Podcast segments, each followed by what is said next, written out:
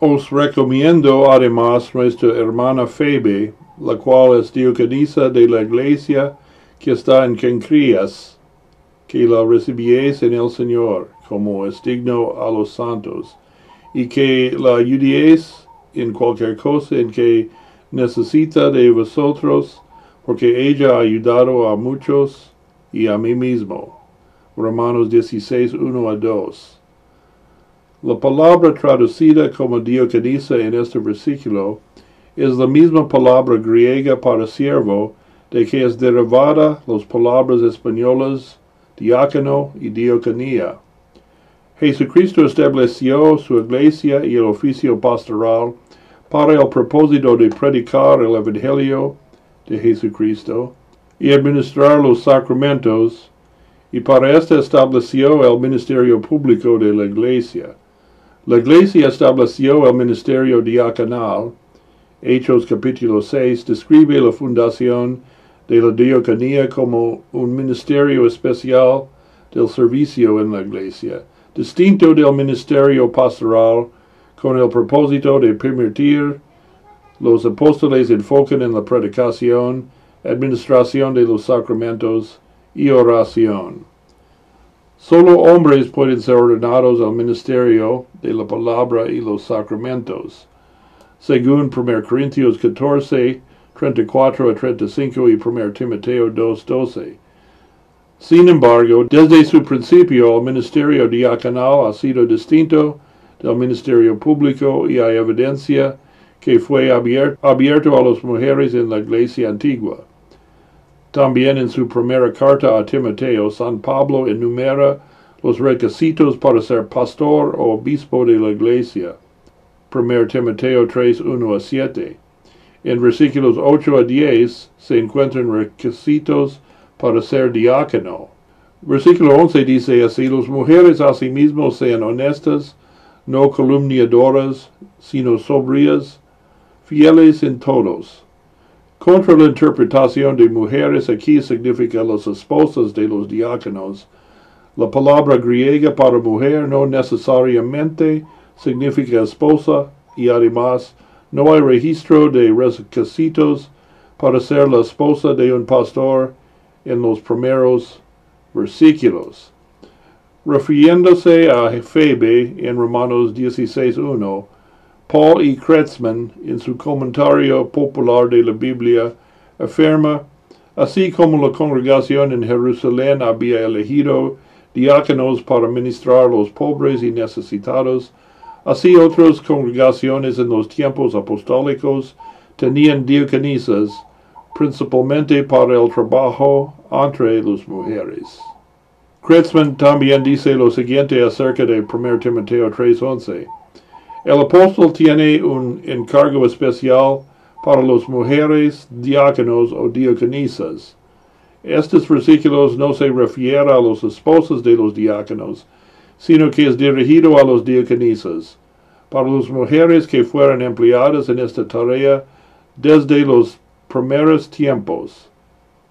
Él está hablando de aquellos que tienen el rango de diaconisas, según el comentario de Juan Crisóstomo, un gran teólogo de la iglesia antigua. Afuera de las escrituras diaconisas cristianas fueron mencionadas así por Plinio el joven en una carta escrita temprano en el siglo II al emperador Trajano. Juzgué que era aún más necesario descubrir cuál era la verdad al torturar a dos esclavas a los que llamaban diaconisas, pero no descubrí nada más que una superstición depravada y excesiva. El papel de diaconisa fue reconocido formalmente en el concilio de Nicea en el año 325 después de Cristo. Un clásico de la literatura cristiana es Cartas a Olimpias, escritos por Juan Crisóstomo desde el exilio a la diaconisa quien lo defendió ante las autoridades civiles en su esencia.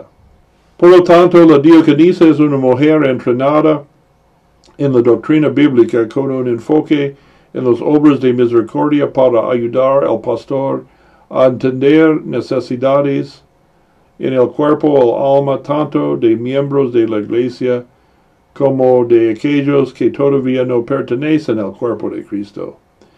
En los obras de misericordia y la educación cristiana es importante para tener una base sólida en la sana doctrina. La Iglesia Luterana de Venezuela, en conjunto con el Instituto Teológico Juan de Frías, el Seminario Concordia el Reformador, promueve un programa para de entrenar a diaconisas. El programa mezcla la educación teológica por distancia en videoconferencias con profesores del seminario, con consultas con la práctica en la congregación, con mentores, un pastor y una diaconisa. Actualmente hay 40 damas venezolanas en el programa. Para solicitar la admisión al programa, la candidata debe tener una buena reputación, ser llena del Espíritu Santo y de sabiduría, tener un buen conocimiento de la Biblia y del Catecismo Menor de Lutero, ser miembro bautizado y confirmado mayor de edad en la Iglesia Luterana, ser fiel asistente al servicio divino, tener un gran deseo de servir a la Iglesia a través de obras de misericordia como una diaconisa, ser capaz de leer y escribir, estar formalmente casada con su cónyuge, estar saludable en cuerpo y mente. Oh Dios Padre de nuestro Señor Jesucristo, que en tiempos pasados llamaste a mujeres consagradas para servirte en tu iglesia, bendice a todas las mujeres que se dedican al servicio cristiano como diaconisas, aumentales en conocimiento del Evangelio, dales un propósito sincero, verdadero de la agencia en su trabajo y la belleza de vida que Cristo ofrece, a fin de que por su obra muchas almas sean bendecidas y tu nombre sea glorificado. Por el mismo Jesucristo, tu único Hijo, nuestro Señor, que vive y reina contigo y con el Espíritu Santo, siempre y un solo Dios, por los siglos de los siglos. Amén.